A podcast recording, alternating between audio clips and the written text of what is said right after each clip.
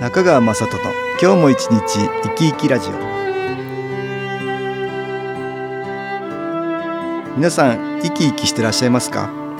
この番組では気というものを私中川雅人がいろいろな角度からわかりやすくお話をしてまいります。どうぞごゆっくりお楽しみください。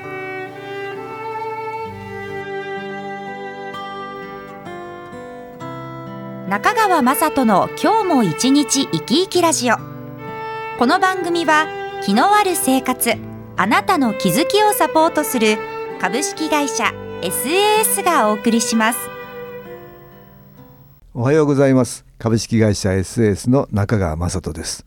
今日も東京センターの佐久間一子さんと気についてのお話をしたいと思います。佐久間さんよろしくお願いします。はいよろしくお願いいたしますえー、今日はね、はい、一見悪いことから良くないことからもね意味を見出そうとか、はい、そこから気づきを得ようとか、うん、そういう話をねしたいと思うんですけど、はい、なんか悪いことが起きた時にイラッときちゃうことないですか？あありますね。最近ありました？そういうこと。ありましたね。私まあ以前からよく鍵を鍵を？忘れたよく鍵は あるんですね、まあ、以前もお話したことがあるんですけど、えー、鍵忘れて、まあ、周りに当たったりしたら困りますそうですね。ついでも当たりたくなったりするから。そうなんです、うん、なんでいないのかとか。早く帰ってきてちょうだいみたいな、ちょうだいみたいな。鍵忘れてずっと待ってたらね。そうですね。そういうふうにもなるか。そうですね。以前もねすごく強かったですね。そういう,、のが。だんだん変わりましたか？だんだん変わってきましたね。イライラ心からですね、やっぱり自分を振り返るきっかけにあなるほど。なりましてね、うん、これあの悪いこと起きてねずっとマイナス的な感情を出してると良くない気がどんどんどんどん集まってきますからね、そうですね、うん、どんどんその影響でもっと悪い方向に行きますよね。はい。いけませんねこういうのはね、うん、いけませんね。悪いことが起きた時にそこからでもすぐには意味合いっていうかね、はい、そこから学べないっていうか、気づけないっていうかつい悪いことが起きれば悪いことに意識が向いちゃいますよね。あそういうことはありますよね、でマイナス的な感情がこう湧いてきますよね、はいはい、まあ先代はどんなことにも意味があるって言ったんだけどね、なかなかそこに意味合いは見出せません。そうですね、ね、私なんかもね鍵の話でありますよ、はい、鍵忘れたとは思ってなかったんですよ、うん、忘れ物したんですよ、ね、あそうなん携帯電話忘れたんですよ。あはい。でねマンションのエレベーターずっと降りてね、はい、外出てからあら、うん、急いでるのに携帯忘れたと思ってね、うんうん、うち取りに戻ったんですよ。はい、戻ったら鍵が開いてたっていうね。鍵閉めないで出てきてた閉めなかったと。そういうことがありました、ね、よかったですね。ありがたいですよね。そういう時に限って鍵忘れてたんだね。そうですね。教えてもらったのこれこれありがたいってことだけどね。そうですね、ね、私もね、ねふっとこう思い出させてくれたというか、まあ、会長でいうと、あの携帯忘れたって思い出させてくれた、うん、後ろの私はどなたかに、うん、私はよくね、うん、ありがとうってあの言葉を送るんです、ね、それいいですね。それいいですよ。何回かねこう、玄関を出てこう階段を降りた時に、うん、あっと思ってもまあいいやと思ってそのまま出かけるとですねやっぱりその行った先で思ったものがやっぱり必要だったりっていうことが23、回あったんですよ、うん。えー、それが続いてからやっぱりなんか教えてくれてるんだなっていうことに気がついて、うん、すごいですね。だからもう。プラスの気がねそうですね。なんか応援があったんですよね、うん、いいですよ。でそうやってねだから一見よくないことが起きても、はい、そこからね、うん、もう忘れないようになっていくそういう気づきがねあるんですあるね。あるんならいいですでも鍵に関しては何回かあるんですよね。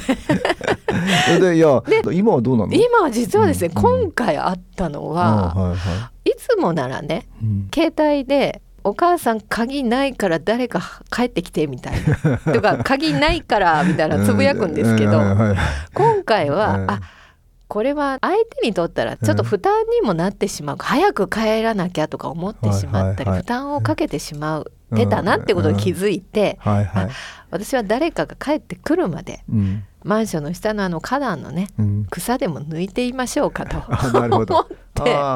草取りになった草取りを始めたんですよ。あ,あそれもいいね。そうしたら、すぐ帰ってきましたね。帰ってきた。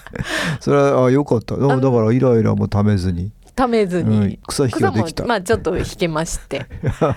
だからあよかったんだっていうところですね。そうですか。ここで音楽に気を入れた CD 音気を聞いていただきましょう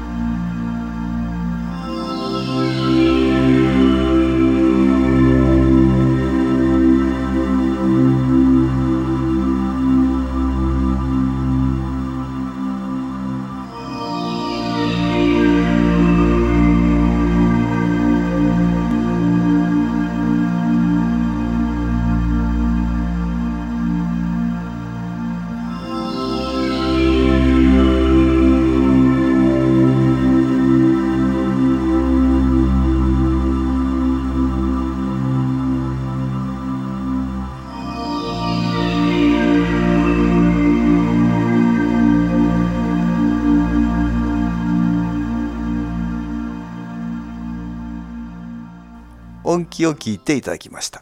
まあ最終的には鍵は忘れないようにすることだよね。そうですね。まあそこが一番のメインなんですけど実はあの 育った環境のせいにしてはいけないんですけど、ええええ私なぜあの田舎で育っているもんですから ええ鍵はねあんまかけないんですかよ、ね、けないうちですか、えーまあ田舎だからねかけなくてそれはいいのかもしれない。でも田舎だってかけるでしょ。今不用心ですからそうです不用ね心ですね。ね誰が入ってくるかわかりませんからね。そうですね。じゃあそうこですねこはね。東京ですからね。佐久間さん家空いてるってなるとちょっと困りますから、うん。そうですよね、だから鍵は忘れないように、多そうですね。分なっていく、なっていく。うんはずです。まだ途中過程ですね。でもイライラはためないで。あそうですね、あの草引きができるぐらいね。はい。だんだんとそうなれます。なりますか？一見良くないことっていうか、自分にとってね都合の悪いこと。まあはい。ここからねその意味合いに気づいていこうっていうね。そうね。先代は全てのことには意味があるとは言ったんだけど、はい。なかなかあすぐすぐその境地には達せられないよね。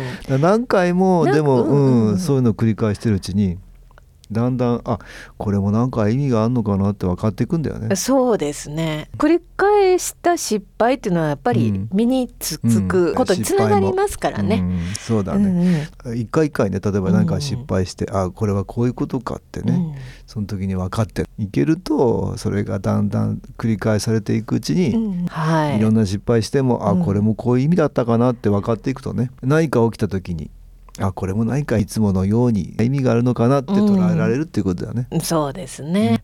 なんかまあ新しい場所に行った時に、ええ。駅と逆の方を歩いてたんだっていうことに気がついてですね。あなんだ失敗しちゃったなと思った瞬間こうそこで突然会いたい人に出会えた。偶然出会った偶然出会ったんですよ。だからそんなこともやっぱりありますからこうやっぱり失ああそうだね、んん。失敗というか良くなことがいいことにつながることがね。ありますよね。ありますよ。はい、ノーベル賞の研究なんかね、うんうん。とんでもない失敗やらかしてあー。そうですよとねころがよくそれ見てみたらね、はい、失敗と捉えないでそれを継承していったらね、うん、とんでもない大発見につながったっていうの聞いたことありますよ。はい、あありますよね、うん。だから何か失敗とか一見良くないことからも、うん。はい。そこからも気が付くことたくさんありますよね。はいね。自分の思う通りにならないようなこととか、うん。まあそういうとこから気づけることがあるっていうことね。そうですね、うん。だから自分の頭の思考だけじゃないなんか大きなものにこう,、うん。なんか動かされているような感じですけど、その中からこう意味を見出すっていうことはやっぱり大事なことですね。先代の言ってたうん。全てのことにあ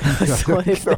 まあその あの、まああるのかもしれないけどえなかなかそこに気がつけないっていうか気づけない。そうですね。ん。その深さをね、こう実体験するっていうのは 大事なことですね。で例えば、あはい。誰かがこう嫌なことを言ったとかうん。ねそこからもう自分で何が気づけるのかなってねそうですね。ん振り返っていくっていうか、ん。そうですね。初めはなんか文句の対象になったりするってことが多いですからね、うん。誰かになんか言われたとか、うん。されたとかっていうことっていうのはん。ね自分が不平や不満を溜めていくことだけにつながっちゃうでしょ、うん。つながっちゃいますよね。なかなかそこにねうん見出せないけど、いろんなそういうね例えば良くないことからもはい。見出せていく習慣ができるとね、そうですね。あこれも何か、まあ、自分に気づけっていうことかなってね。そういう目で見られるっていうことだね。はい。これも体験談ありますよね、はい。ちょっと読んでもらいまはいしょうか。ではご紹介いたします。最近上司が変わりました。新しい上司はなんだか幼く見えて言われたことがなかなか頭に入らない様子で話しかけても反応があまりありません。しばらく様子を見ていたのですが2週間経っても変化がないのでいよいよ自閉傾向の強い人だなと気になってどうして心を閉ざしているのかな。自分にも似たようなところがないかなと考えてみました。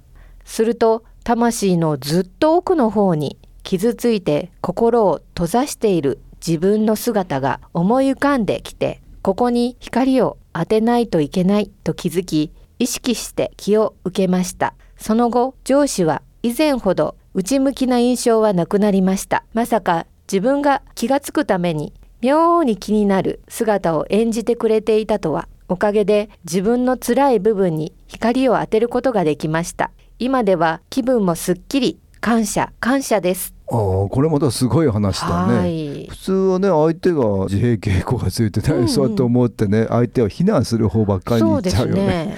うんだけどあれ自分の方をなんかって振り返るきっかけにさせてくれもらったなんてね。ね、だからこの方はすごい、うん。あの谷様から見て学ぶ。学べるようにねね。どんなことからもまあはい気づけるチャンスになるってね、まあ新機構を受けていくうちにい。心の余裕ができて自分自身をこう見つめていくきっかけになったりするんだよね。そうなんですね。うん、そういう傾向が出てきたりするね。はい。まあいろんな方にこれ新機構を利用してね、うんマイナス的なことからもね気づきが得られるような意味合いが見見出せるようなね人が増えるといいかなと思うんですね。はい。今日は悪いことから意見良くないことからも意味を見出そうって話をね東京センターの佐久間一子さんとしました。どうもありがとうございました。はい。ありがとうございました。株式会社 SS は東京をはじめ札幌名古屋大阪福岡熊本沖縄と全国7カ所で営業しています。私は各地で無料体験会を開催しています。6月30日土曜日には東京池袋にある私どものセンターで開催します。中川雅人の昨日話と昨日体験と題して開催する無料体験会です。新気候というこの気候に興味のある方はぜひご参加ください。ちょっと気候を体験してみたいという方体の調子が悪い方ストレスの多い方運が良くないという方気が出せるようになる研修講座に興味のある方自分自身の気を変えるといろいろなことが変わります。そのきっかけにしていただけると幸いです。6月30日土曜日午後1時から4時までです。住所は豊島区東池袋1-30-6池袋の東口から歩いて5分のところにあります。電話は東京03-3980-8328 3980-8328です。また SS のウェブサイトでもご案内しております。お気軽にお問い合わせください。お待ちしております。